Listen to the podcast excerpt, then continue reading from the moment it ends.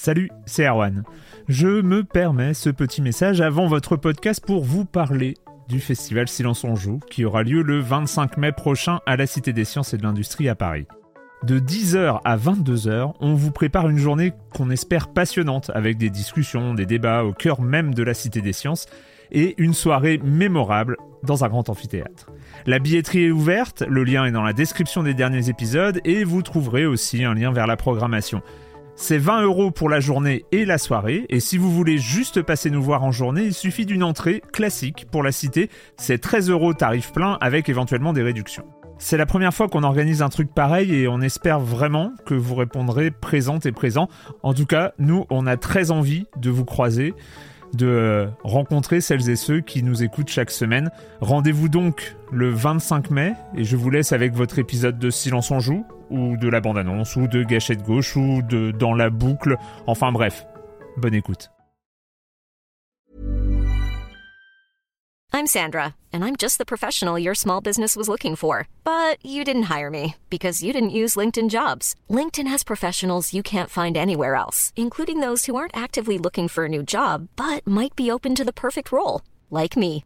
In a given month, over 70% of LinkedIn users don't visit other leading job sites. So if you're not looking on LinkedIn, you'll miss out on great candidates like Sandra. Start hiring professionals like a professional. Post your free job on linkedin.com/people today.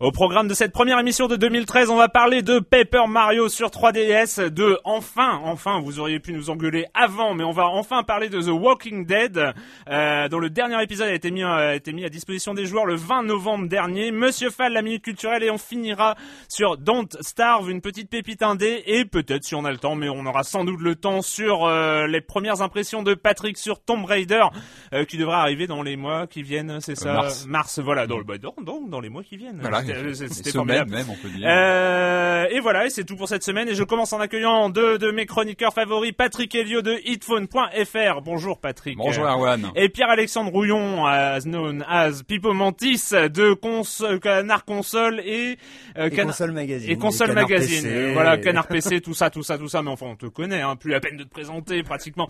Euh, Bonjour, et voilà, euh, oui, bonjour. et on va aussi commencer en vous souhaitant évidemment une bonne année 2013, euh, qu'elle soit euh, peut-être aussi bonne, voire meilleure. En tout cas, c'est peut-être, euh, on sait jamais, hein, que l'année 2012 en jeux vidéo, puisque c'est le thème euh, ici. Donc, hein, on attend. euh, C'est de ça- c'est- de effet. circonstances, exactement. Sera très bonne Euh, 2013, il y aura de nouvelles consoles et tout. Oui, Ça va voilà. être intéressant. Ouais, au moins, au moins, ce sera intéressant.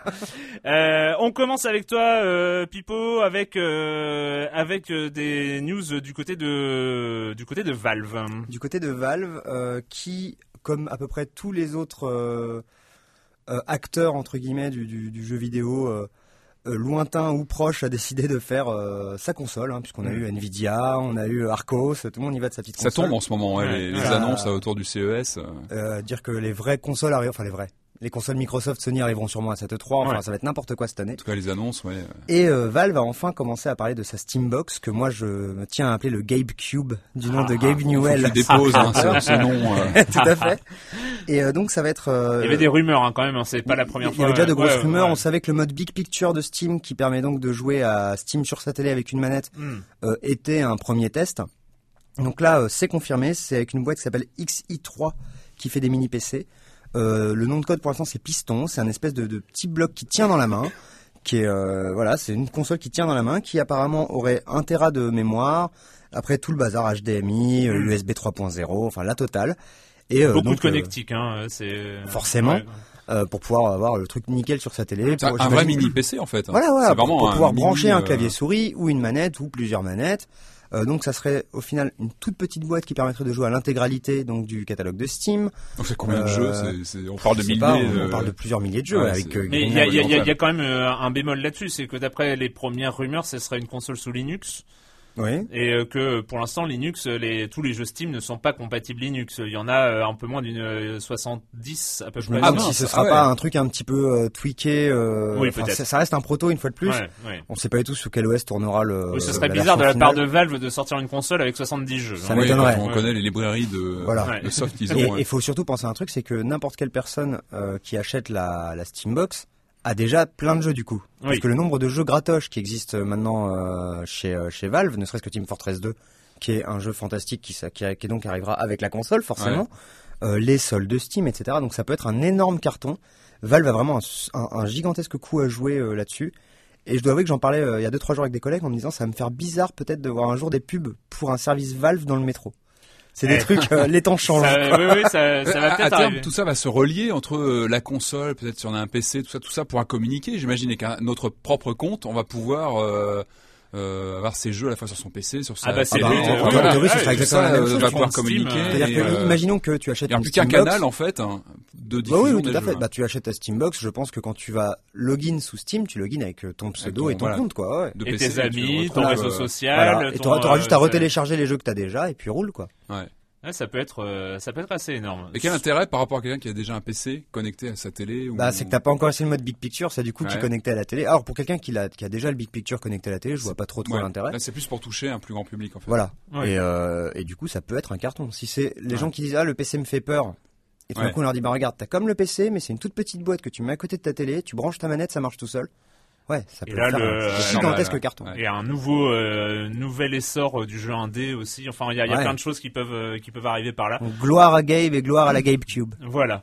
GameCube. Euh, Patrick, euh, Ouais. on va parler aussi de nouvelles consoles, mais dans un cadre plus global. C'est les chiffres 2012 de Kickstarter. Et Eh oui, on a, on a beaucoup parlé de Kickstarter ici euh, l'année dernière notamment. Bah c'est vrai oui. qu'on a vu pas mal de projets se monter, réussir ou échouer. hein. On se rappelle du, du Clash Cinemaware qui nous a fait beaucoup de peine ici. Mais voilà, en tout cas, on a plein de projets qui arrivent.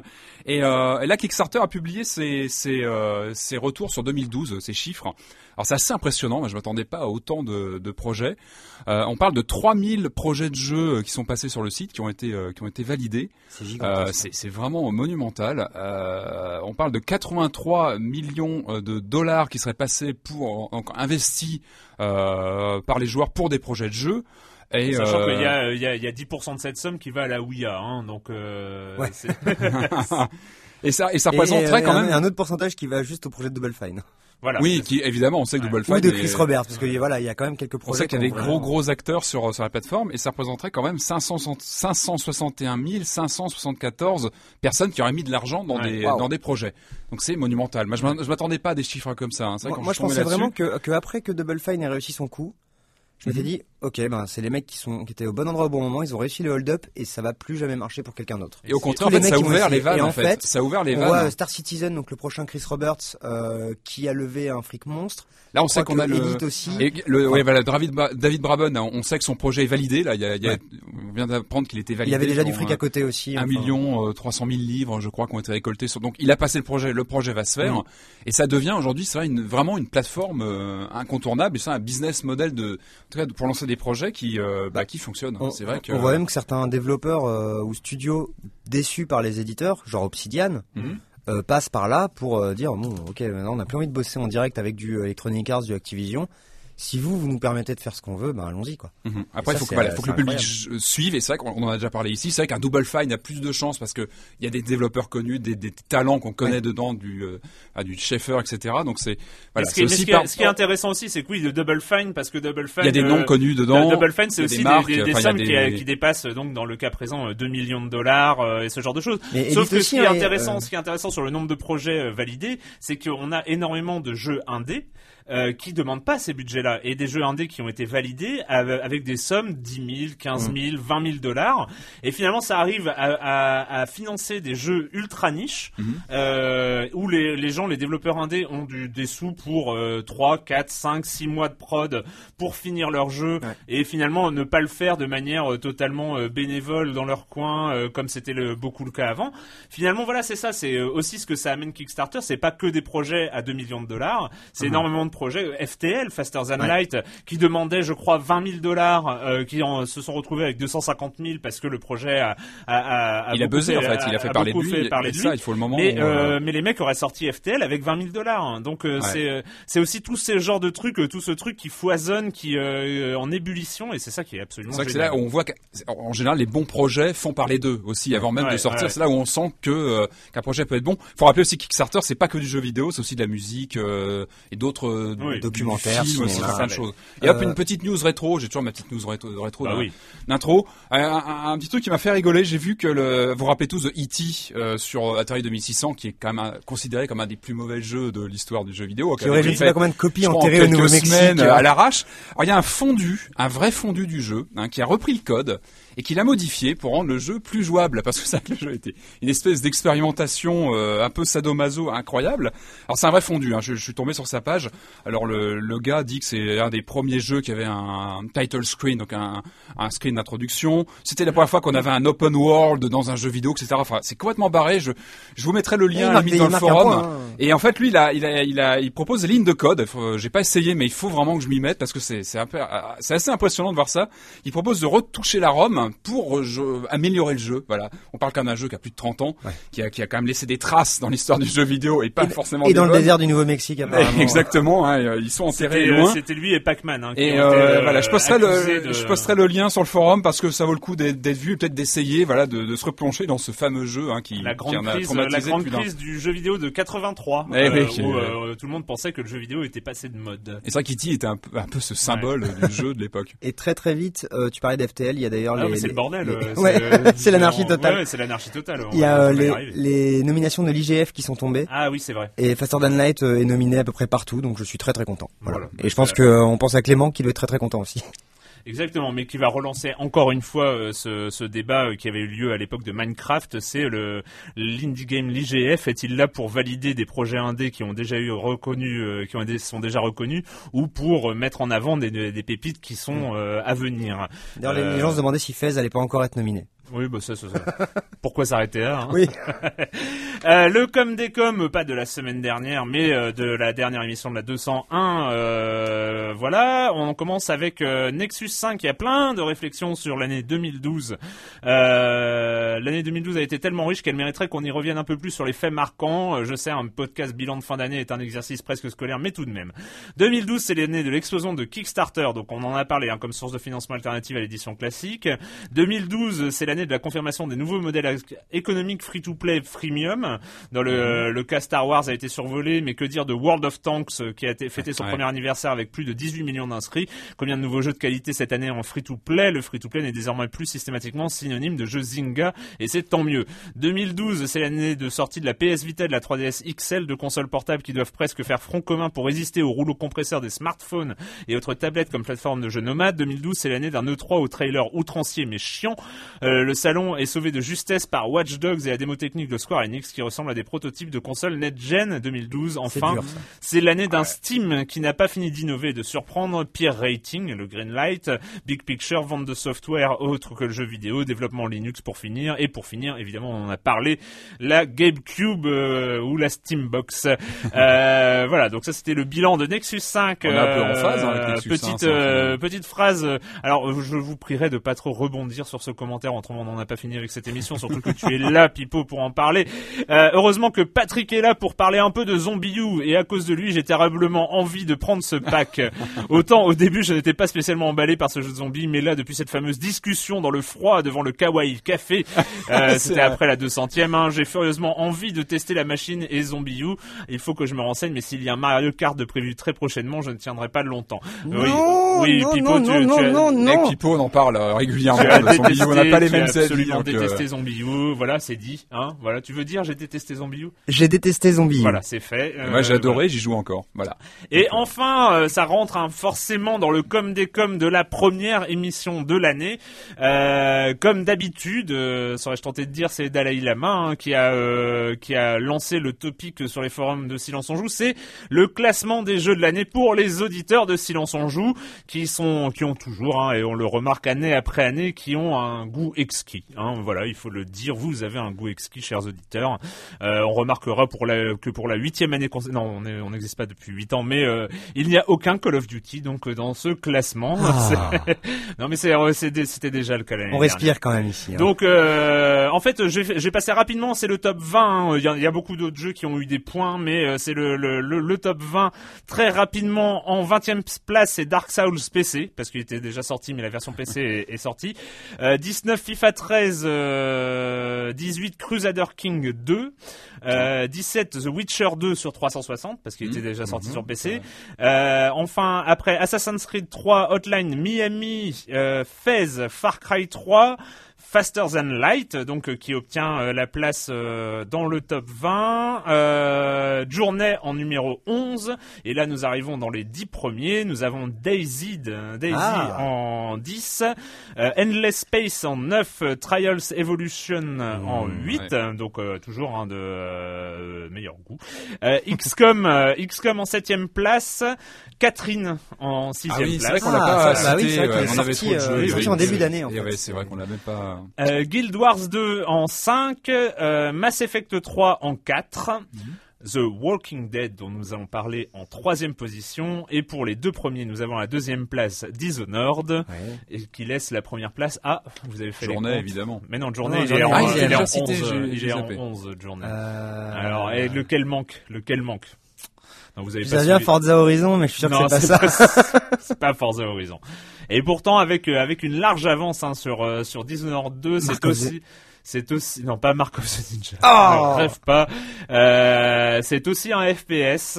Euh, enfin Borderlands. Borderlands. Ah. Et on l'a pas. si- Ouais, c'est vrai. que- Si euh, Clément peut-être l'avait mis. euh, Ouais, moi j'avais mis dans mon vrac euh, en Dans les vracs, ouais. dans, le, dans les vracs après, mais euh, voilà, Borderlands 2, jeu de l'année pour euh, jeu 2012 pour Ah les ouais, auditeurs euh, de Silence on joue. hein. je rappelle donc le trio de tête Borderlands 2, Dishonored, The Walking Dead.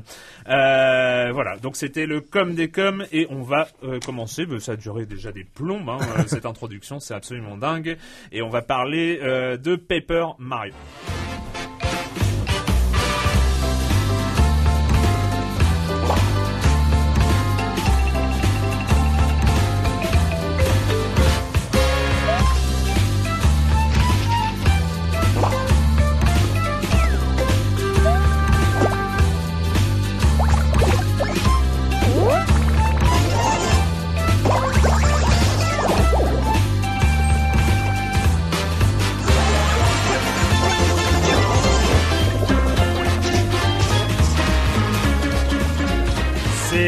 Fête euh, du village dans au village des Toads. Hein. Euh, C'est c'est la fête, c'est la fête euh, des stickers, hein, euh, la- fête des autocollants. Euh, dans le village des Toads, la princesse Peach est là pour euh, recevoir l'étoile, l'étoile des, stickers et euh, et le très maladroit Bowser hein, arrive, débarque. oui non mais il faut parler, il faut faut faire le pitch. Tu Mario, quoi. contextualise, Faut contextualiser, de- faut raison. savoir de quoi on parle. Euh, il trébuche, il tombe euh, et euh, Peach, ouais, c'est ça. Pitch pitch, ouais. Sans jeu de mots. Euh, et euh, le l'étoile se retrouve divisée en plein de fragments et euh, c'est euh, c'est l'horreur dans le petit village des Calcoville ou je ne sais plus euh, c'est quoi le nom de Un ce truc comme ça, un, ouais. un- un- Ouais, c'est- un truc un truc comme ça c'est vrai qu'on retient pas ce Je suis genre très de- content qu'on parle de jeux à scénario fort. Exactement. Euh, et voilà. Et Mario, Paper Mario, parce que c'est le Mario version euh, deux dimensions dans un monde en trois, euh, doit retrouver les fragments euh, de ce sticker magique. Et voilà, voilà, voilà. Et c'est parti pour euh, le Paper Mario 3DS. euh, voilà, en, en 3D relief, euh, plutôt bien géré d'ailleurs, hein, plutôt très bien géré. Euh, bah, je vais vous laisser parler. je- On te laisse parler, Patrick. Tiens, voilà. D'accord, bah, euh, Georges. oui. J'ai fait le, j'ai- expliqué le. T'as fait une belle hein, intro, hein, c'est voilà, très bien. Alors euh, peut-être pour resituer très très rapidement, c'est vrai que le RPG et Mario c'est pas nouveau, on connaît ça depuis les années 96, 97. Sur Super NES. On avait eu voilà le fameux jeu de Squaresoft qui était euh, mythique à l'époque, qui était jamais sorti en Europe d'ailleurs, ou peut-être seulement sur la Virtual Console de Je la Wii. pas mais- sûr. Si si, il est sur Virtual Ah oui Console, mais il est jamais sorti en physique. C'était voilà les premiers pas du donc de Mario en RPG Ça avec s'appelait, euh, ça s'appelait. euh, euh, Super Mario RPG. Euh, Legend of the Seven Stars. Exactement, exactement. Et c'est vrai que c'était euh, c'était vraiment bien foutu parce que ça avait cette euh, bah déjà c'était Square Square Enix euh, aux commandes, Square Soft à l'époque. Oui. Et euh, et ça ce qui était intéressant c'est que ça apportait une, une lumière euh, différente sur l'univers Mario. C'est vrai qu'on on sort un petit peu de jeu de plateforme traditionnel et ça apportait un- voilà une vision différente de, de l'univers. Après on a eu toute une série des Paper Mario qui arrivaient je crois sur N64 au début Le et qui premier sur eu, 64, euh, ensuite GameCube et ensuite. voilà. euh, Exactement. Moi j'avais surtout joué à la version N64 Et- il me semble. Et surtout, effectivement, le- le- l'épisode Super NES apportait déjà les, les deux grands, mm, les, les deux grands axes qui vont être après pris dans tous les RPG Mario. Mhm. C'est l'ironie, effectivement, Ouais, et le second sûr, degré euh, sur l'univers, comme tu le disais. Et le côté euh, RPG, mais avec un peu d'action dans les combats quand même. Bien sûr, Ouais. Ouais, le, Le côté timing, dynamique. ouais. Le tout à fait, ouais, ouais. tout à fait. Alors c'est qu'on c'est pas des bras cassés qui bossent dessus, c'est un studio qui s'appelle Int- Intelligent Systems, qui appartient, je crois, à Nintendo. Ouais. Et c'est quand même des gens qui, qui, qui ont signé des jeux comme Fire Emblem, euh, Advance Wars, euh, Metroid. Donc c'est Ouais. pas des bras cassés. Et cette ils année, du. ils ont fait Pool Blocks et Fall Blocks, qui sont deux fantastiques jeux de réflexion sur euh, le DS Store. euh, que je voilà, ne le connais pas, 3DS mais, Store. euh, Mais qui font Intelligent Systems, dans c'est ce des tueurs absolus. et qui sont bons dans, dans voilà dans ce domaine du RPG mais facile d'accès et ça c'est c'est vraiment une des forces qu'on retrouve dans ce dans ce Paper Mario 3DS Dans, dans, les, dans les RPG, il y avait aussi la série qui a commencé sur la DS ou peut-être sur la Game Boy. Advance. Ouais, Ah non, non, sur GBA, sur euh, GBA. sur GBA, euh, qui est les Mario et Luigi. Hein, euh, je sais pas si c'était eux en revanche qui étaient aux commandes Ah non, non, c'est pas, c'est pour euh, parler Ouais, des, Ah Mario le RPG, il n'y a pas que. Paper Mario, il y a les. Mario et Luigi, dont l'exceptionnel Mario et Luigi au cœur de Bowser. Oui, qui, ou avec tout un, jeu. très bon. Alors, ce qui évidemment frappe tout de suite lorsqu'on on, on lance le titre, c'est le look, parce que c'est vrai qu'on retrouve évidemment l'univers Nintendo avec tous ses codes graphiques, mais sous un nouveau jour, parce qu'on est sur des personnages en 2D, carton, papier, euh, des décors aussi qui font très euh, carton-pâte. euh, il y a vraiment toute une charte visuelle assez, assez, assez rigolote. C'est vrai que là encore, ça a une lumière différente sur l'univers Mario, qu'on- Nintendo qu'on connaît très bien, mais là on le voit différemment. C'est vrai que ça apporte un un petit plus.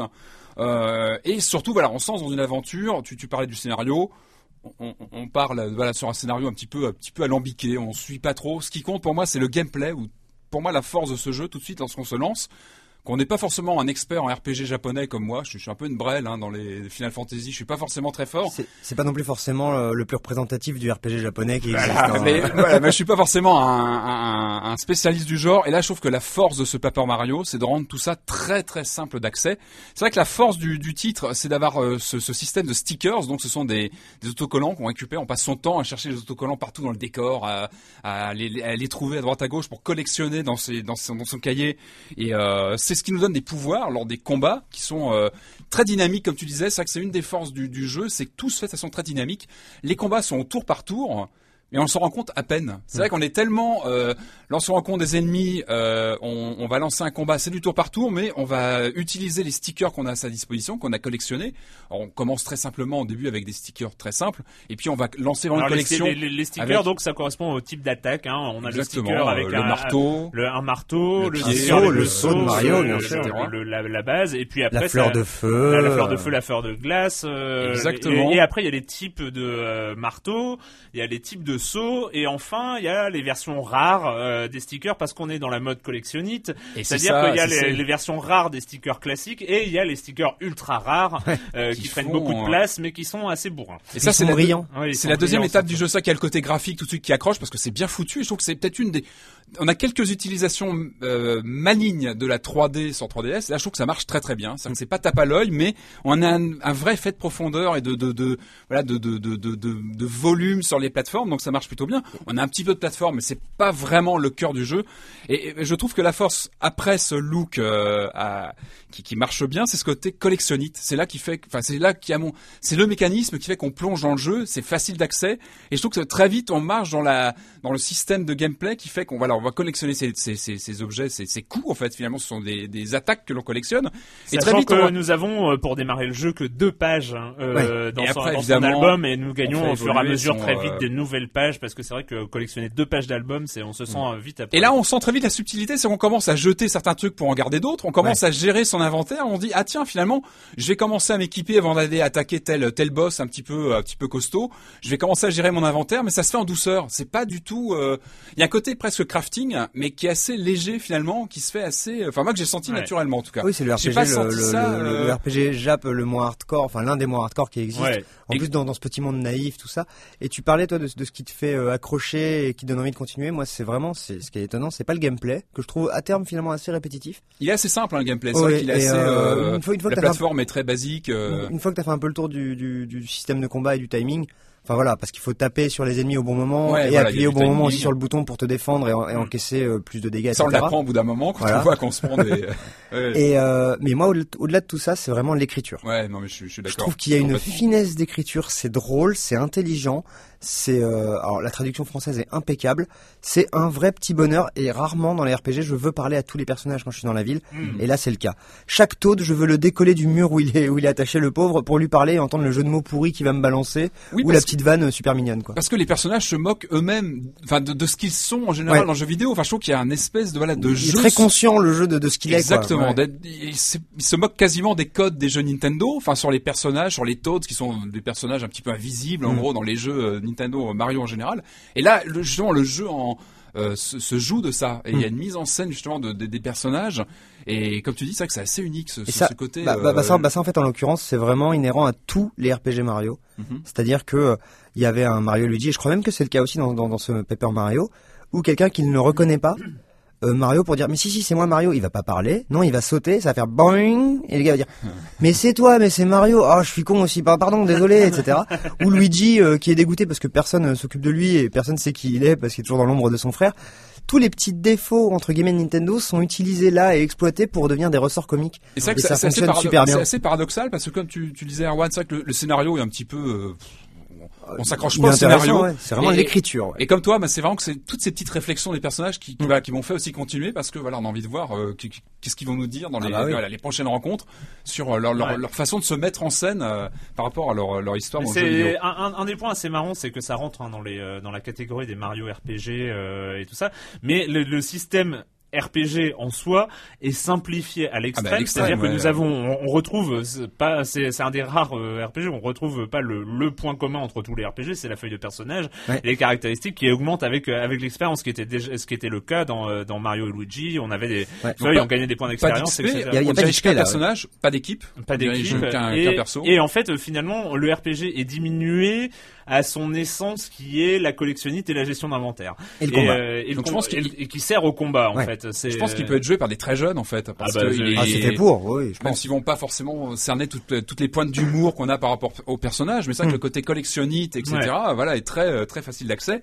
Et euh, je parlais de la réalisation, il y a aussi la musique, on a, on a entendu un petit Ah peu, bah je trouve qu'elle est, elle est, elle est excellente, Tout très en jazzy. C'est très très jazzy ouais, sur, ce, sur cet épisode. Et, euh, et tout ça, voilà, très, très référentiel là encore, très respectueux de l'univers Nintendo euh, et Mario. mais ça baigne dans une bonne humeur en fait sur ça, c'est tout le temps Et cool, y a- tout le monde est sympa. euh, moi, en grattant, j'ai l'impression de voir un côté méta aussi, un côté, euh, on parle du jeu, enfin de l'univers Mario en y Mm. jouant. Enfin, je trouve que c'est assez intéressant et je trouve que c'est bien plus fin que ça peut en avoir l'air lorsqu'on lance une partie. Enfin, je trouve que c'est c'est un jeu plutôt bien bien foutu et intéressant à comme tu disais à lire. Enfin, Voilà, voilà, bah, J'avais passé euh, des années, à, hein. des années à me battre à dire justement que Mario et Luigi étaient super méta et super intelligents dans sa manière d'aborder l'univers Nintendo et personne ne me croyait donc merci, merci Patrick.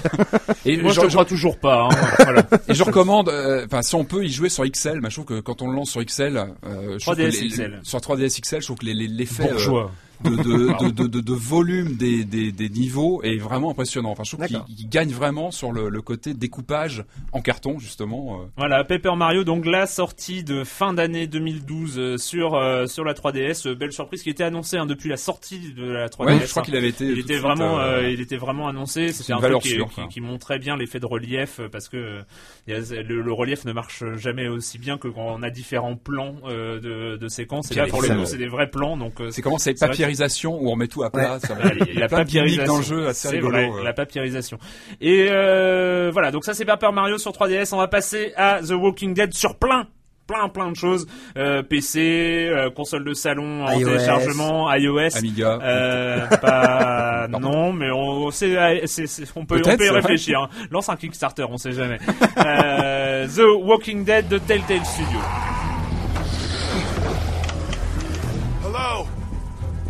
Anybody? You need to be quiet. Who is this? I'm Clementine. This is my house. You've been all by yourself through this? Yeah, I want my parents to come home now. I think that might be a little while. Staying put for too long is a mistake. Those things are all over the damn place. Personally, I'd appreciate the company of a guy who can knock a couple of heads together if he has to. I know who you are. And I know you're a killer. The world is ending out there. Who cares who I am? The Walking Dead, euh, Telltale Studio, jeu par épisode. Le premier épisode est sorti le 24 avril 2012, le cinquième et dernier le 20 novembre dernier. Telltale, on, on le sait, sont habitués hein, aux jeux par épisode. Ils avaient commencé par, euh, je crois, de mémoire les Sam Max. Euh, en fait, euh, à, beaucoup de jeux de euh, point and click. euh. Voilà, les Bones, euh, enfin, il y a Monkey Retour Island, vers le Jurassic Park, Retour Retour vers le futur. futur, euh, voilà des jeux d'aventure par épisode. Et là, ils sont au sommet de leur art. Euh, aux commandes, euh, je ne les connaissais pas, mais il faut dire leur nom parce que c'est, euh, ils ont quand même un mérite absolument dingue. Euh, Jake euh, Rodkin et Sean Manaman au scénario. Euh, pas que eux, ils en ont, il y a, y a- y a d'autres, mais c'est quand même les, euh, les, les maîtres d'œuvre.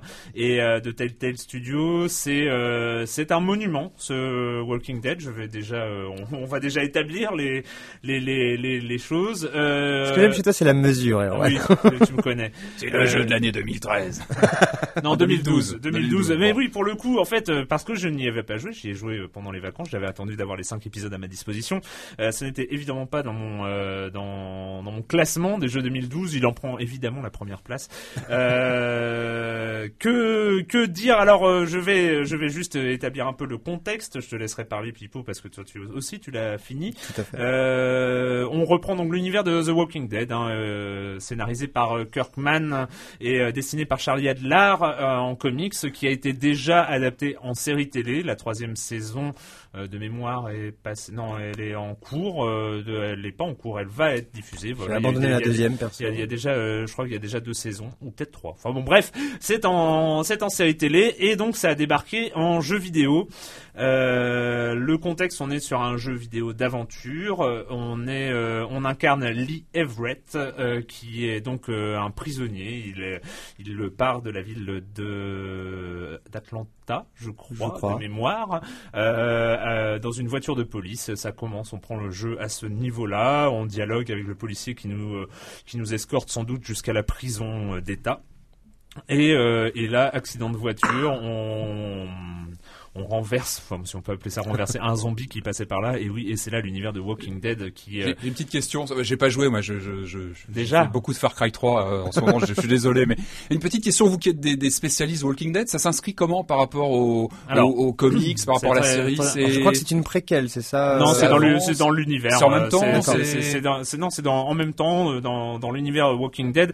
Ça s'intègre excellemment bien, c'est-à-dire que ça n'a pas fait que reprendre le contexte Walking Dead, c'est-à-dire que généralement euh, Oui, on prend. Euh, le- Il y, a, y a une euh, il y a une épidémie licence, euh, et finalement le monde euh, prend fin, le monde tel qu'on le connaît prend fin les, et, et en fait on va suivre un groupe de survivants et c'est là où on reprend la recette euh, de Walking Dead. Walking Dead, il faut rappeler un Kirkman. euh, Alors, Walking Dead, c'est quoi? Ro- Robert, Robert, enfin euh, Kirkman, dans son intention à la base, quand il expliquait ce que je voulais, ce qu'il voulait faire avec la, la- le comics Walking Dead, euh, qui en est déjà à son 20e tome, je ne sais pas en TPB, je ne sais. Qui est un quelque- énorme chose- carton. qui est un euh, énorme carton. Euh, c'est, il imaginait euh, un film de zombies. Le film, le problème du film de zombies, c'est que les zombies arrivent, on suit un groupe de survivants, on arrive à la fin du film, et qu'est-ce qui se passe après? Et en fait, le- l'idée, c'est le film de zombies qui ne finit jamais. Euh, c'est finalement qu'est-ce qui se passe au long cours quand on, on laisse des survivants euh, gérer un monde qui a fini. Post-apocalyptique. euh, euh, voilà, où il y a que des zombies. Et finalement, la force de Walking Dead, que ce soit, enfin, en, en comics et qui a été excellemment repris dans euh, dans ce jeu vidéo, c'est que les zombies euh, euh, cessent, comme dans les films, d'être une menace directe. C'est un décor menaçant, en fait. C'est-à-dire que les, bien les- les- euh, les zombies sont finalement tout ce décor euh, qui euh, qui qui est omniprésent, mais que ce, non- ce ne sont qu'un décor, un décor dangereux, un peu comme une falaise. On risque Ouais. de tomber, il faut marcher un peu sur le fil, euh, mais ce, ce- ce parce qu'ils sont lents, ils sont gérables, mais euh, voilà, il faut faire Alors toujours que gaffe. euh, et et c'est euh, c'est les relations humaines, les relations humaines qui euh, qui prennent très très vite le dessus. Et euh, là-dessus, le jeu The Walking Dead est euh, est parfait. Enfin, c'est ils ont vraiment repris euh, repris ce ce ce mode ce On, mode on de croise raconter des persos euh, du comics ou on en croise, euh, on en croise deux. euh, Ouais, euh, C'est pour ça que je te dis que je pense que c'est euh, avant la BD parce que ces personnages qu'on croise ne sont pas avec euh, les groupes qu'ils ont dans la BD. ouais, c'est pour en ça, même mais temps, voilà. avant, Tout ça, enfin, voilà, ça s'embranche, euh, euh, On croise on- on notamment croise deux, un- trois personnages. un, fermier euh, dans le premier épisode Mm. qui est un, un des personnages euh, de, du comics. D'accord. Pipo, je vais te laisser la parole euh, avant de. Alors, c'est euh, c'est c'est là que je vais dire les choses qui vont te faire hurler. Pour moi, Walking Dead est extraordinaire, mais n'est pas vraiment un jeu vidéo. Ah. On est plus proche de la série interactive ultra bien faite et qui explose en tout point ce qu'a toujours voulu faire par exemple David Cage dans le genre. C'est-à-dire que euh, dès, dès la première seconde dont tu parlais, quand on est dans la voiture avec le flic qui doit nous emmener euh, je ne sais plus où, on discute tout bêtement avec le flic et du coup c'est d'ailleurs un très bon moyen d'en apprendre mieux sur notre propre personnage. Et euh, on se rend compte très vite d'une chose intéressante, c'est que donc les réponses sont en temps limité, ce qui était une des super idées de Fahrenheit, et surtout que le silence est une option. Et ce qui au début peut paraître anodin, c'est-à-dire de juste, ben, ah, le flic me demande euh, ce que j'ai fait pour en arriver là, moi je vais pas lui répondre parce que je boude et parce que nanana. Non, au bout d'un moment, quand ça va être des vraies situations de crise, quand deux personnages, par exemple, vont essayer de, vont commencer à te demander euh, de, de, De prendre parti. de, de ouais. prendre décision Mhm. sur la vie ou la mort d'un membre du groupe ou des choses comme ça, et que là le silence est une option, là ça devient beaucoup plus intéressant et beaucoup plus fin dans l'écriture et beaucoup plus. Que veut dire ton silence à ce moment-là, tu vois, ou des choses comme ça. Donc tout se fait en temps réel, comme un Heavy Raid où on était euh, à prendre des décisions en temps réel Exactement, sans pouvoir mais, mais- revenir en mais- mais arrière. encore ou- plus vite parce que les dialogues sont limités dans. Enfin, il y a Ouais. les- les- tu as tant de secondes de pour répondre. euh, Et c'est ce qu'on disait, on en, on en avait parlé avec Erwan il y a, il y a quelques temps. Ce moment où eh ben, tu es pris de vitesse parce que le temps que tu réfléchisses, tu n'as déjà plus le temps de répondre et donc c'est le silence. Et, les- et- et du coup, les événements prennent le pas sur ce que toi tu veux pouvoir faire. T'es- tu, tu, tu es vraiment, euh, tu peux parfois juste subir ce qui se passe. Et ça, et ça, ça fonctionne Parce que tu, particulièrement et, bien. et- et parce que tu, euh, comme le personnage, tu es face à une situation inédite, un- un- une surprise, un événement, et euh, et t'as un choix entre entre trois lignes de dialogue que tu arrives, hein, t'as le temps de les lire, Mm. mais c'est au moment euh, où tu dois dire mais je fais quoi? Et là, hop, le temps se. T'es pris de vitesse. T'es pris de vitesse. Comme Et dans la vie en fait. Voilà. Comme exactement. Belle Et, euh, et d'ailleurs, je me suis enflammé déjà à parler de, de- du silence, tout ça, alors qu'on n'a même pas expliqué finalement comment se joue The Walking Dead. Alors c'est un jeu euh, d'aventure. Hein, Ça euh, ressemble à un- vaguement à un point and click. un point and click euh, un peu moderne. Voilà, où tu pourrais voilà. qui ressemble vraiment à du Telltale du coup, où tu déplaces Ouais. ton personnage et, et un curseur en même temps. Euh, assez simpliste dans sa manière d'être, Mm. mais c'est vraiment pas pour ça qu'on y joue. On y joue vraiment pour son écriture, pour le scénario euh, déjà qui est fantastique, mais pour son écriture, pour ses personnages. J'ai rarement eu autant d'empathie pour des personnages dans des jeux vidéo, Mm-hmm. que ce soit la petite Clémentine qu'on rencontre dès le début. Euh, J'en veux pour preuve que les développeurs eux-mêmes, leur hashtag au bout d'un moment sur Twitter, c'était même plus The Walking Dead, The Game, c'était For Clementine Mm. et que tout leur teasing euh, du cinquième épisode, par exemple, c'était avec ce hashtag-là. Donc voilà, ils ont vraiment réussi à créer un lien entre le héros et les différents personnages qui est hallucinant et qui est vraiment le moteur principal du jeu d'ailleurs. Oui, oui, non, c'est clair. Sur, euh, moi, je voulais revenir quand même sur sur ce que tu as dit sur l'aspect euh, série interactive. Et c'est là où c'est là où je je, je, je suis euh, je suis pas d'accord parce que parce qu'il y a ce, ce grand fantasme hein, du, du du film interactif de du film interactif de la de l'histoire interactive qui donnerait le- le- la possibilité aux spectateurs de faire des choix dans le déroulement de l'histoire et et c'est ça finalement qui qui ferait l'intérêt l'intérêt du film. Et, et là, moi, je ne suis pas d'accord, c'est qu'on est dans un jeu vidéo, c'est-à-dire qu'on a des mécanismes de gameplay. Et ce que ce que ne peuvent ne pas euh, comprendre ou ne pas apprécier euh, les gamers ou certains gamers, c'est que euh, Telltale ne conçoit pas le gameplay comme la résolution d'un défi, comme euh, la- le franchissement d'un obstacle, comme finalement une un, un truc où il faut du skill, où il faut être agile, ou voire même il faut résoudre une énigme ou tout ça. Ils, con- ils, ils conçoivent le gameplay, la prise de contrôle par le joueur comme étant une implication du joueur euh, dans l'histoire même, mais pas forcément d'en faire des choix. Euh, Alors évidemment, euh, le, un- une des grandes forces hein, de The Walking Dead, et ils le disent à- au début de chaque épisode, c'est que l'histoire se déroule en fonction des choix qu'on fait d'épisode en épisode. Ça peut un, un choix qu'on fait à l'épisode 1 peut se reporter à l'épisode 2, etc., etc. Voire même à l'épisode 4 ou 5, Ouais, c'est ça qui est voilà. intéressant. Je suis ça. content de t'entendre parler comme ça d'un jeu Telltale, parce que ça fait des années que je me fais les Sam Max, les, où je suis un peu tout seul, et visiblement, Et- ils ont, euh, Ils ont réussi leur coup, là. Et, et là-dessus, et là-dessus, il y a, euh, il y a dans, dans, dans cette prise de contrôle du personnage qui, il n'y a pas de difficulté. Dans The Walking Dead, il n'y a pas de, de difficulté conceptuelle. Il y a pas, il y a, euh, ça ne nécessite aucun skill. Par contre, si c'était un film interactif, le film interactif où, euh, bah oui, qu'est-ce que tu réponds? Si avec que les dialogues, à la limite, euh, qu'est-ce que tu réponds là? Et puis, euh, est-ce que tu aides ce personnage ou celui-là? Ou euh, machin ça, Ce serait effectivement un film y interactif. il y a de la recherche d'objets, des choses comme ça. oui, il y a, il y a Ouais, un peu même. de recherche d'objets, ah, euh, mais, mais C'est vraiment pas les plus grands moments du Ouais, jeu, ça. hein. et surtout, c'est rapide. Enfin, c'est Oui. jamais, on n'est jamais là à tourner 50 fois dans la même pièce. Ça arrive une euh, ou deux fois dans tout le jeu parce qu'il y a un truc qui est mal éclairé ou un truc comme ça. Ça m'est arrivé une seule fois ou deux. Ouais. C'est vraiment pas la mauvaise fois, mais ça m'avait un peu agacé. C'est juste, c'est juste que là, on donne au joueur le contrôle donc de Lee Everett, hein, qui est le, le seul personnage hein, qu'on contrôle, qui est le, le, le héros de la, la série. Euh, et on lui, il y a un téléphone qui sonne. Ça, c'est très très mal. euh, qui- mal éteint. Oui, oui, c'est.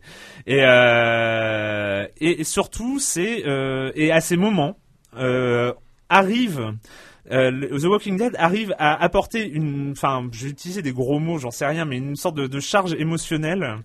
Euh, même, même quand il y a une action à faire, il y a, il y a un déroulement qui, euh, qui, où il y a aucun danger, où il y a, où il y a, euh, c'est juste, on donne le, le, le contrôle euh, aux joueurs de lit un moment clé de l'histoire.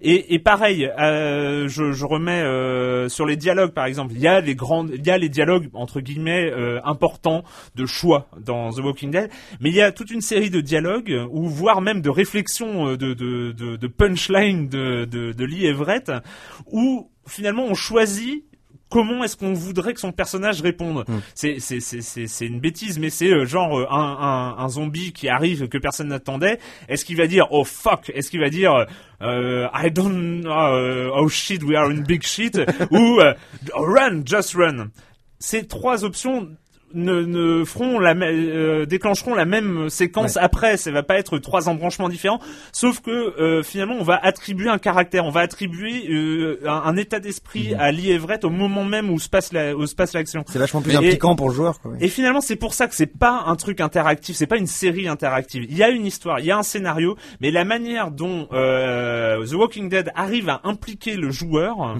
c'est quelque chose qui, pour moi, inédit. J'ai l'impression que on a euh, vraiment trouvé là une, une des trouvailles dans, dans de Telltale, c'est comment est-ce que le jeu vidéo peut euh, transcender la narration d'une histoire. Alors, C'est-à-dire, Bah, vas-y, non, mais, mais comment vous expliquez que des gens qui étaient plutôt des bons faiseurs de jeux d'aventure depuis quelques années, d'un seul coup sortent un jeu qui, qui, qui atteint des scores, enfin on voit les, les reviews un peu partout, c'est Je- assez monstrueux. je pense Est-ce vraiment que que c'est la licence euh, Walking Je Dead pense que ça tient à 90% à l'écriture, vraiment.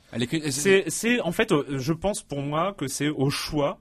Ça, ça tient au choix d'avoir euh, pris euh, un thème, euh, une, fa- une, une vraie histoire, un, un, un- Bah, Sam Mad Max aussi, c'était une vraie histoire. un- il y avait- des enjeux aussi dans Non, mais Mad Max. un, un univers dramatique.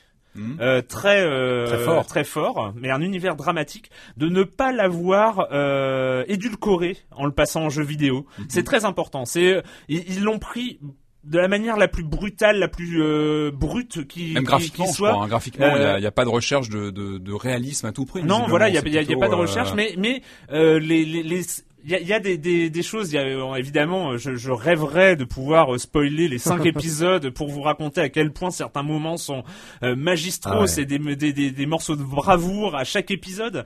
Il y a des choix, il y a des situations dans lesquelles on met le joueur où on n'a jamais euh, vu ça à un tel degré de, de de brutalité presque. C'est pas une brutalité euh, violente, etc. Mais c'est la brutalité des événements euh, que- qu'on qu'on impose aux joueurs. On peut vraiment imprimer sa personnalité au personnage principal? Est-ce qu'on peut le faire évoluer dans un sens ou un autre? Est-ce qu'il s'imprègne de Bah, notre euh, non, façon je, vais- de, je vais- de je- je vais jouer dire ou que non et je vais dire que c'est pas du tout le but du jeu. Ouais. C'est euh, ton- t'es Il est, t'es il est pas t'es- malléable le personnage. T'es pas là Il pour existe. devenir Lee Everett, t'es là pour gentiment contrôler Lee Everett. Mais Everett Mhm. reste Lee Everett et ce ne sera jamais toi. Hmm. D'accord. Mais il se super crée, il se crée le, le lien, par exemple, on- tu as parlé de Clémentine, la, pe- la, la- la petite fille, le lien entre Lee Everett et Clémentine, tu le ressens. Ah bien euh, sûr. Euh, dans les tripes. Enfin, c'est Mhm. euh, c'est un truc qui est euh, qui est dingue. Et un des points qui moi m'a vraiment m'a vraiment scotché, c'est à la fin du- d'un épisode parce que généralement, enfin, on va dire en caricaturant, une session de jeu c'est un épisode, c'est Mhm. trois heures, trois heures et demie, entre deux heures et demie et trois heures et demie. Le cinquième épisode était un peu plus court.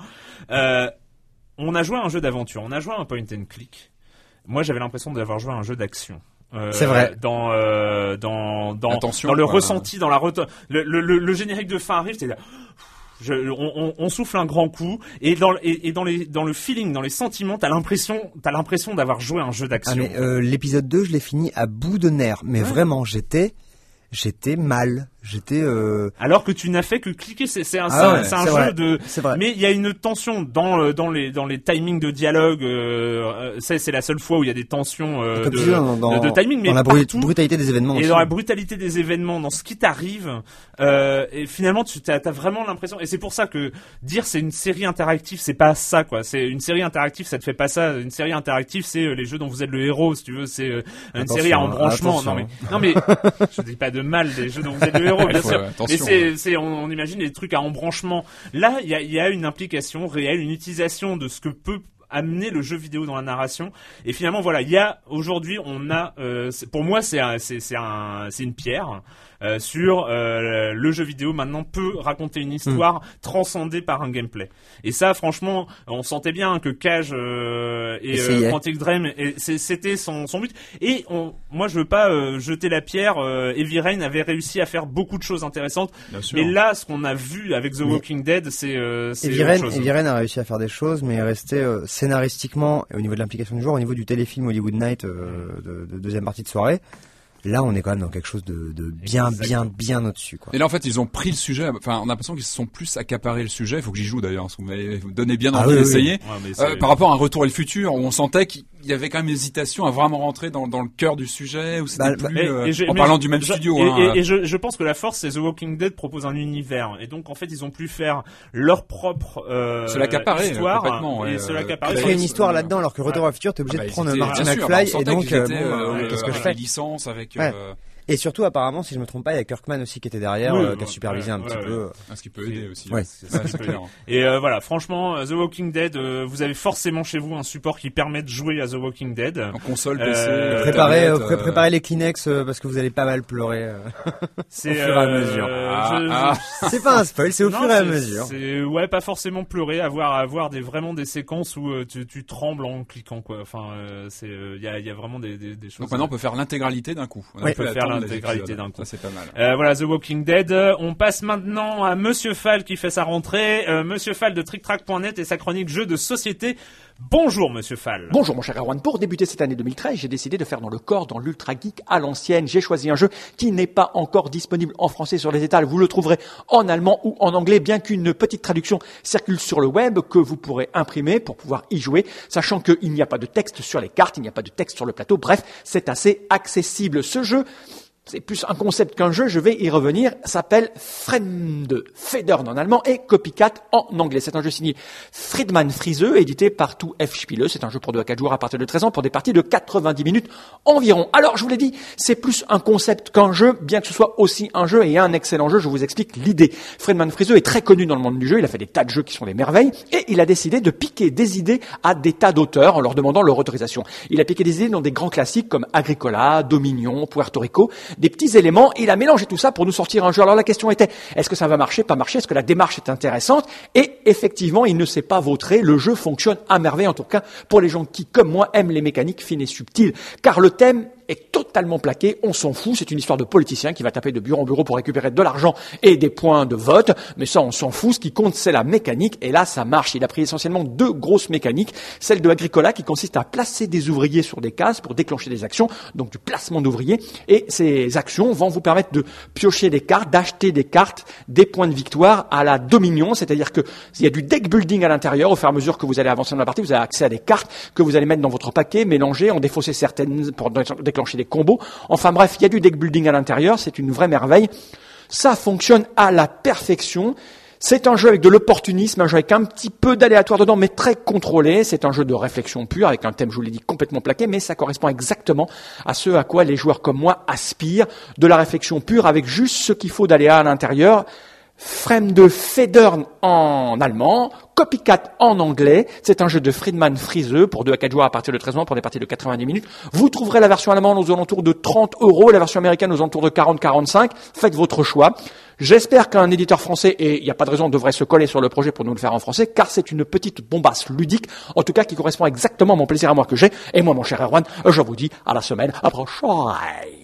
À la semaine prochaine, Monsieur Fall, Monsieur Fall de TrickTrack.net. Euh, la minute culturelle de Marmotte 19, c'est la troisième et dernière partie de la minute culturelle qui avait commencé lors de la 200e de Silence on joue. Euh, donc euh, je vais poser des questions et il y aura une question finale qui fera, euh, qui englobera un peu tout. Oh tout. là là là. Euh, quel euh, quel jeu est aussi connu sous le nom de Coke que de Coke Wins? Mais comme, Coke, euh, C-O-K-E. Narc. euh, je- euh, Non, c'est Coke dans le sens Coca-Cola, mais enfin, c'est... c'est Ah. pas Coca, non, c'est Pepsi c'est un- Man Pepsi Man, ouais, c'est ça, ouais. Eh bien, bah non. presque, c'est, euh, c'est Pepsi Invaders. Ah. Pepsi, Pepsi Man, Invaders, c'est un, C'est un jeu Pepsi, du c'est un coup. jeu d'anthologie, ça. qui est, qui est une copie de Space énorme. Invaders, euh, développé par Atari à la demande de Coca-Cola, qui Ah euh, ouais. distribuait le jeu durant un salon en 1983. Oh La là vache. là là Eh ouais. là là. J'ose Ouais, même va pas être belle imaginer. cette minute culturelle. Sous quel nom connaît-on The Ultimate? euh, Eleven SNK Football Championship Euh, bah, c'est, euh, oh, Euh, bah oui, les Ultimate Eleven Sidekick, Super Sidekick. Super Sidekicks. Super Sidekick 4. euh, Mais Ah bon, oui. c'est, c'est accordé. Hein. Un demi-point, quoi. Euh, bien, Ah non, bien qu'il soit de la suite logique de Super Sidekick 3, il a été commercialisé sous le nom The Ultimate Eleven. hein. Et voilà. Euh, sur quel jeu se sont affrontées 29 villes américaines pour déterminer le champion du monde Nintendo en 1990 Super Mario Bros Punch Out. 3. Super Mario Bros 3. Quel jeu au, fur- au pluriel? Alors, il y avait Super Mario Bros 3. je 90. pense. 90, tu dis? Ouais. Il était pas sorti Mario Bros Ah 3. ouais, c'est Punch. Out, euh, parce qu'il y avait la, c'était les, les caravanes, euh, les caravanes championship, là. Eh bien, il s'agit de Super. Ma- Je vous, laisse, je vous laisse pas continuer. Ouais, hein, d'accord. c'est- On est d'accord. Il s'agit de Super Mario Bros. De Rad Racer et de Tetris. Euh, je dirais pas. Ah ouais, les vraiment, trois les jeux étaient compilés jeux en NES. un seul titre, Nintendo World Championship 1990, en 6,21 minutes, et 6 minutes et 21 secondes, je suppose. Euh, il fallait collecter 50 pièces dans euh, Super Mario Bros, finir une course dans Rad Racer spécialement créé pour ce championnat, et utiliser le temps restant pour réaliser le meilleur score possible à Tetris. C'est chouette. C'est wow. Quelle est la particularité du Zelda Gold Pack? Cartouche en or, non, c'est pas, c'est pas la cartouche en or. Bah, C'était juste le tout premier Zelda, c'était même pas, enfin, Bah ouais, non, non, truc de base, série, quoi. ça, ouais. Gold le Pack Zelda Gold Pack Ouais. Mais c'est, c'est quoi? C'est, c'est, Alors- c'est du hard ou c'est du soft? Alors il s'agit, Super NES il s'agit d'une, vers- de la version, d'une version pâle de Zelda A Link to the Past, vendue en Suède, sous la forme d'une boîte de jeu standard en beaucoup plus gros, contenant le jeu standard ainsi qu'un guide stratégique. Eh Et enfin, la question, la Super question, Banco. La question finale, alors je rappelle, hein, les premières questions concernaient le Power Pad, concernaient le premier jeunesse compatible avec un, un accessoire qui était Stadium Events de Bandai, euh, concernait Air Red, euh, le titre, le seul jeu Atari 2600 à avoir été développé par le studio Man Avision, euh, concer- concernait euh, Kizuna Encounter, euh, le Respire, Nintendo, le Nintendo Campus Challenge, euh, Mister Boston, etc. Atlantis, euh, Atlantis 2, baptisé Atlantis 2, et euh, Je- je capte pas, ah, le jeu est, C'est les réponses, ça, du... Voilà, oui, c'est euh, Ultima Escape from Mount Drash sur Commodore VIC-20, euh, etc., etc. Et là, la question finale, je rappelle, hein, c'était les, les questions précédentes, quel est le point commun entre Zelda Gold Pack, Nintendo World Championship 1990, Pepsi Invader, Ultima Escape from Dash, euh, Drash, Atlantis 2, Mr. Boston, Nintendo Campus Challenge, Kizuna Encounter, Air Red, Stadium Events et The Ultimate Eleven. Ils sont introuvables. euh, Ils valent coûtent une fortune sur Ouais, eBay. voilà, il y a que que j'aurais 5 dit aussi, ouais. Je pense à quelque chose du genre. On, on en trouve maintenant que 5 dans le monde pour chaque euh, version. Effectivement, vous avez, c'était peut-être hein, vu les questions un peu, euh, mais effectivement, ils font tous partie des jeux vidéo les plus chers au monde. ouais. Et là, je vais lire rapidement parce qu'on, hein, autrement, on va jamais en sortir. Kizuna L'explication. Encounter le plus cher. Euh, L'explication de, de Marmotte. Il existe à peine une dizaine de copies de Kizuna Encounter version PAL du fait des mauvaises ventes du jeu. SNK a récupéré les invendus pour recycler les pièces et quelques copies sont encore en circulation. Le jeu a trouvé preneur dernièrement à plus de 27 000 dollars. Euh, pareil pour The Ultimate Eleven. Concernant Atlantis 2, rien ne permet de distinguer le 1 du 2, sauf que le 2 vaut de plus de 6 000 dollars. Il existe 10 copies du jeu, celles, celles qui ont été envoyées aux 10 meilleurs joueurs d'Atlantis. Ultima Escape from Mondash a été produit en petite quantité, 3000 copies dont beaucoup d'invendus. Comme pour E.T., des légendes se racontent concernant la destruction des exemplaires. Un vendeur aurait balancé son pe- sa petite douzaine d'unités qui est, euh, du haut d'une falaise. Le. Sierra aurait brûlé les copies qui lui ont été retournées au pied d'une montagne, etc. La petite douze, la petite des invocations. Impie, euh, mais c'est c'est la petite douzaine d'unités euh, qui restent quelque part euh, part euh, en général pour 2500 dollars. Les cartouches Nintendo Campus Challenge ont été démontées pour récupérer des pièces et constituer d'autres jeux. Un employé de Nintendo a eu la bonne idée d'en garder une. Lors de ce dernier achat, la cartouche a été achetée plus de 20 000 dollars. Il reste 135 exemplaires de Pepsi Invaders. Une copie a été vendue en 2010 pour 2150 dollars. Un Zelda Gold Pack est parti pour eBay pour 7800 livres, un peu moins de 9700 euros. Quatre copies de Mr. Boston sont encore en circulation et coûtent 3000 dollars. Cote 3000 dollars. Air Red n'a été tiré qu'à 13 exemplaires. Oh là là là. Der- Dernièrement, une copie est partie sur eBay à 31 600 dollars. La vache. En 2011, une des 20 copies de Stadium Events sur 200 produites, seulement 20 ont été répertoriées comme étant encore existence, a allégé un compte en banque de 22 800 dollars. Ce qui est drôle dans l'histoire, c'est que Nintendo, qui avait racheté les droits, a produit exactement le même jeu sous le nom de World Class Track Meet, qui vaut même pas 5 dollars. Nintendo World Championship, enfin, se vend dans les 4000 dollars. Euh, enfin, ça c'est pour la dizaine de cartouches qui ont été remises aux gagnants dans les villes participantes. Il y a eu dingue. 26 cartouches pressées pour un concours dans le magazine officiel de Nintendo. Celles-là sont de couleur dorée et valent 21 000 dollars. Voilà. c'est hallucinant. Est-ce qu'on aura des choses comme ça aujourd'hui avec les, les jeux d'aujourd'hui? Est-ce qu'on aura des objets Tu comme parles, ça tu, tu aussi parles des éditions collector tirées à plus de 20 000 Voilà, exemplaires. est-ce qu'on aura parce que c'est vraiment d'une une époque précise. Ouais, ça, ouais. c'est voilà le début des années Et euh, 80. les versions euh, euh, téléchargées en, 2011 en 2012 de The Walking Dead sur ça. un disque dur vaudront quelque chose sur des disques durs. euh, clair, sont pas dans le cloud, tu sais, c'est les Ouais. versions qui sont chez toi, ça vaudra cher. Elles sont quand même quelque Elles part. elles sont quand même quelque part physiquement. Voilà, bon, on, on, eh, on prend, on prend le temps. Hein. c'était, c'était la première réalisation de Louise hein, à la, à la Real qui remplace Marc. Donc euh, voilà, il fallait hein, pour, pour pour le baptême du feu. Allez, on Et prend notre temps. Donc au final, on est un peu les deux grands gagnants de 2012, quoi. Exactement, vous êtes, vous question, êtes euh, hein. les deux grands gagnants de De loin. 2012, les de chroniqueurs culturels. Et on va finir euh, sur la petite pépite que tu, dont tu vas nous parler, euh, Pipo, qui s'appelle Don't Starve.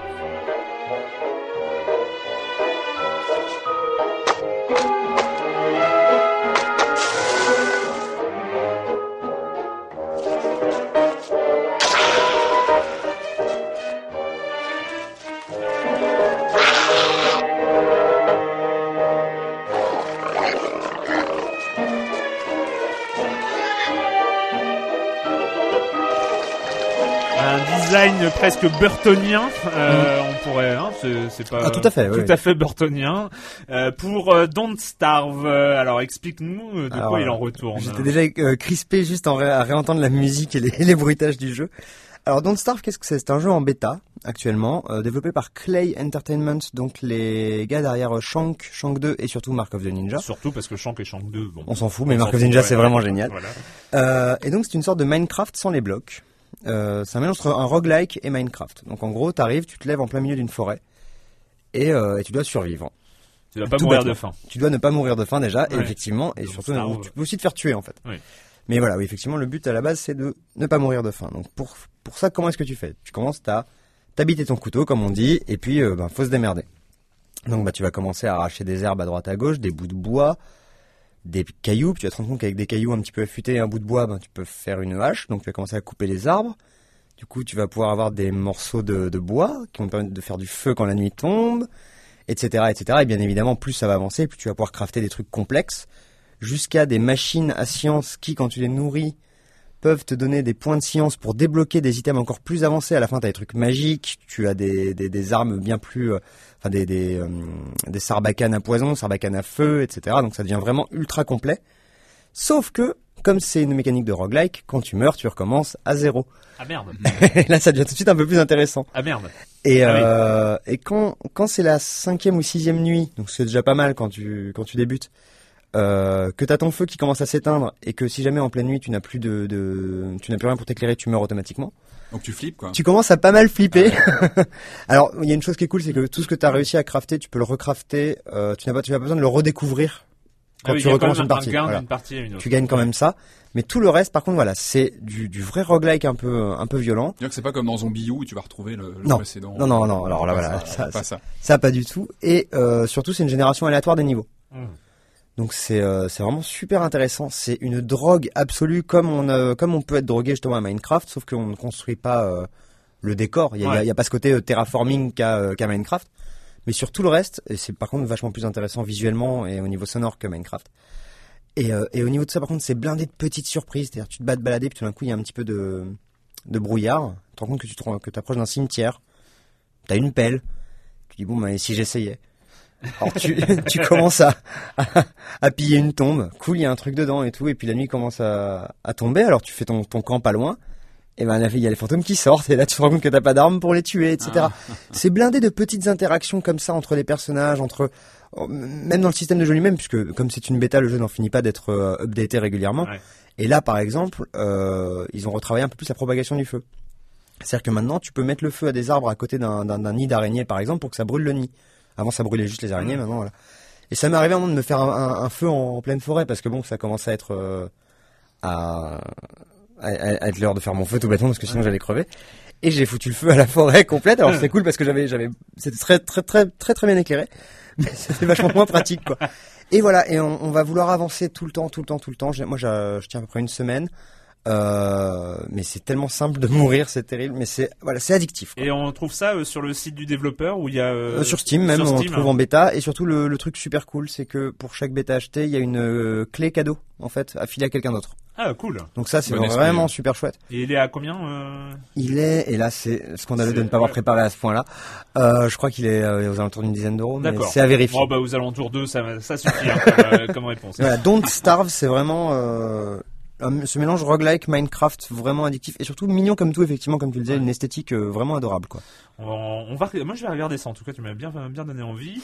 euh, donc, on avait prévu hein, de parler de Tomb Raider, mais ce sera pour la semaine Et prochaine. pour le côté survie, ça aurait été Ouais. un bon rebond, mais on verra vrai. ça la prochaine fois. Entre Walking Dead, c'est vrai. Du survival. Donc c'est fini cette semaine pour le jeu vidéo et la question rituelle à laquelle vous n'allez pas échapper et quand vous ne jouez pas, vous faites quoi, Pipo?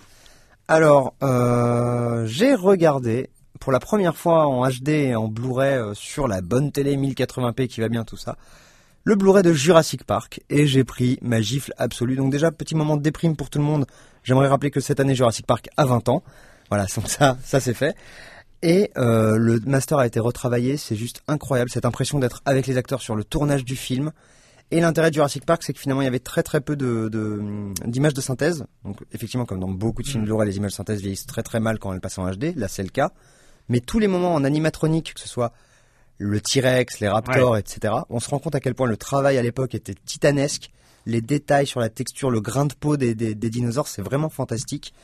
Et, euh, et voilà, donc si jamais vous avez un lecteur Blu-ray et que vous avez aimé ce film euh, Et quand 20 vous ans plus gosse, tard, tu es toujours fan de dinosaures. toujours fan de dinosaures, Ouais. toujours fan de Jurassic Park, et le deuxième est toujours aussi difficile à regarder par contre. Patrick, euh, Euh, moi aussi, ouais, dans le rayon Blu-ray, j'ai, j'ai craqué là il y a quelques temps. J'avais résisté plusieurs mois euh, après la sortie. En fait, c'était un coffret Universal Monsters, donc les premiers films de, de monstres Universal des années 30, hein, le Dracula de Browning, euh, le Frankenstein de Whale. Enfin voilà, il y a 7-8 films euh, sous forme de, cercueil noir. C'est fabuleux. J'ai vraiment hésité à l'acheter parce que j'avais déjà les DVD, donc bon. Et en fait, j'ai fini par craquer, je le regrette pas parce que la remasterisation est hallucinante. On redécouvre complètement les films en HD, en Blu-ray. Et c'est, voilà, on, on redécouvre le Dracula, on voit plein de détails qu'on n'avait jamais vus, le Frankenstein aussi. euh, c'est fabuleux et euh, enfin voilà, je me suis refait tout le cycle Universal ou en grande partie, parce qu'après après il y a plein de suites qui n'ont pas été rééditées encore pour l'instant euh, en France, mais j'ai refait les grands moments des films Universal en, en noir et blanc et c'est vraiment c'est somptueux, c'est vraiment des films à tel point d'ailleurs qu'on on voit certains défauts qu'on voyait pas à l'époque du DVD, Euh, les, les fonds en toile de Frankenstein, mais ça n'enlève rien à la poésie des films, au contraire. Ça Même, donne presque trouve, plus de charme, trouve- quoi, ouais. Ils sont fabuleux. Enfin, le, je sais que le coffret est difficile à trouver parce qu'il était en édition assez limitée, donc il vaut un peu cher maintenant, mais bon, il y aura peut-être une réédition autrement, mais je les recommande vraiment pour ceux qui peuvent mettre la main dessus, c'est fabuleux. Et ce qui est vraiment incroyable avec ces, ces vieux vieux films, et quand je parle de vieux, donc du coup c'est Ouais, pas genre Jurassic Park, c'est les, films des années 20, des années années 30, 30, là, ouais, ouais. c'est de de les voir en HD et de tout d'un coup les, les gens, ces gens, tous, ce- tous ces films étaient vachement abstraits, euh, Ouais. images cradingues et tout, et tout d'un coup c'est réel. Il y avait une barrière, Il y a- effectivement, il y Mais avait à côté, un, c'est- ce sont des voile. vrais gens devant moi à travers cette ouais. fenêtre qu'est ma télé, et c'est assez hallucinant. Ça les rapproche, et c'est vrai que c'est assez troublant, on a l'impression de les revoir en- comme en salle à l'époque, et c'est ça. voilà, c'est- c'est somptueux. Bah moi pour ma part je me suis réconcilié pendant ces vacances avec DC. Euh, Oh, c'est ouais, bien bah- ça, c'est Mais bien. oui oui parce que j'ai bon mis à part Alors. Batman, un certain Batman de Morrison qui était vraiment euh, pour moi des, des, des livres de chevet, euh, mais euh, c'est euh, le, reste de l'univers d'ici j'avais j'avais pas. Et en fait fin 2011 début 2012 dans ces eaux-là ils ont fait ce qu'ils appellent les New 52, c'est-à-dire que DC a rebooté tout son univers. Tout le monde, tous. Ok. Tous, sauf euh, quelques trucs euh, genre Batman qui gardent un peu, un peu dans la continuité, mais euh, Superman, Wonder, ça. Woman, Superman, euh, Green Lantern, Flash, euh, The Swamp Thing, la créature Oh, du ah marais, oui, oui, Animal Man, euh, Justice League Dark, et les New 52, c'est qu'ils ont Donc- relancé 52 séries. Donc ils refont les origines en fait. À chaque Ouais, fois. ouais, Ça, ils ils ressort relancent. du Swamp Thing, là Hein Il ressort du Swamp Thing, donc. et le Swamp Thing Animal Man est juste, enfin le, le, le duo, hein, parce que le Swamp Thing c'est le green et Animal Man c'est le red, ils sont contre le dark. Enfin bon bref, euh, c'est, euh, il y a des pépites à l'intérieur. Tout n'est pas génial, hein, tout n'est pas absolument génial, mais euh, je me suis, je me suis retrouvé à bien aimer euh, le Justice League. Enfin, Ah ouais, genre, ah ouais? wow, Ouais. Ouh, les gars, vous faites. Genre, tu veux dire que maintenant Flash est cool? Bah ouais, assez ouais. Ah merde. Euh, c'est euh, Superman, voilà. euh, Superman aussi reboot. Bon, Superman, euh, c'est toujours un petit peu dur, euh, mais euh, mais il y a des bonnes choses. Des Euh, bonnes Alors, choses, euh, on m'a on m'a parlé de Supergirl par exemple qui euh, qui s'en sort plutôt pas mal. Oh là, parce que c'est un, c'est un challenge. Hein, Wonder euh, Woman. Wonder Alors Woman. ouais, parce qu'il y a eu de très mauvaises choses depuis. Wonder la- Woman. Mais elle a un lasso, donc c'est cool. Ouais, mais Wonder Woman. euh, Ça vaudra euh, jamais la série télé de toute façon. car- oh là là, je sens que tu non tu es pas le bon interlocuteur. Si, vas-y. On en parle quand tu veux, Erwan, quand tu veux. Et, euh, et voilà, donc je me suis vraiment réconcilié. Il n'y a pas que des bonnes choses, mais euh, là je suis sur euh, le run Batwoman par exemple qui est incroyable, un dessin complètement magique. Euh, le Batman est très très bien. Enfin voilà, c'est, euh, je me suis réconcilié avec DC et euh, franchement, et en fait en, en face, parce que DC a vraiment réussi son reboot. En face, Marvel est en train d'essayer de rebooter son univers. Ils font un truc qui s'appelle Marvel Now. Euh, et euh, bon, mis à part les All New X-Men scénarisés par Bendis qui valent vraiment le coup, le reste est un petit peu, un petit peu à la ramasse. Ah, Mais, la balle du côté d'ici, quoi. Voilà, C'est- voilà, la balle est du côté d'ici et euh, voilà, je m'entendais Ça pas. dire longtemps, oui, c'est- étrange. Euh, voilà, c'est fini pour cette semaine. C'est très long, hein, mais bon, voilà, hein, ça arrive de temps en temps. Euh, on se retrouve très bientôt pour parler de jeux vidéo sur Libé Labo.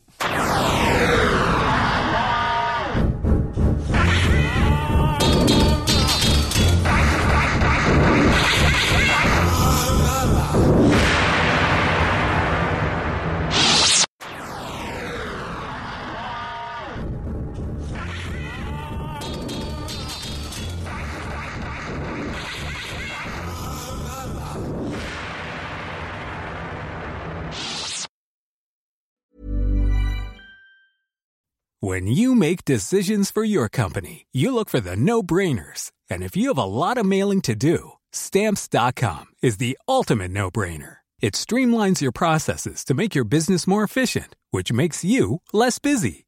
Mail checks, invoices, legal documents, and everything you need to keep your business running with stamps.com. Seamlessly connect with every major marketplace and shopping cart. Schedule package pickups and see your cheapest and fastest shipping options from different carriers with rates up to 89% off USPS and UPS rates. And with the stamps.com mobile app, you can take care of mailing and shipping wherever you are. Make the same no-brainer decision as over 1 million other businesses with stamps.com. Sign up with code program for a 4-week trial plus free postage and a free digital scale. No long term commitments or contracts. That's stamps.com. Code program.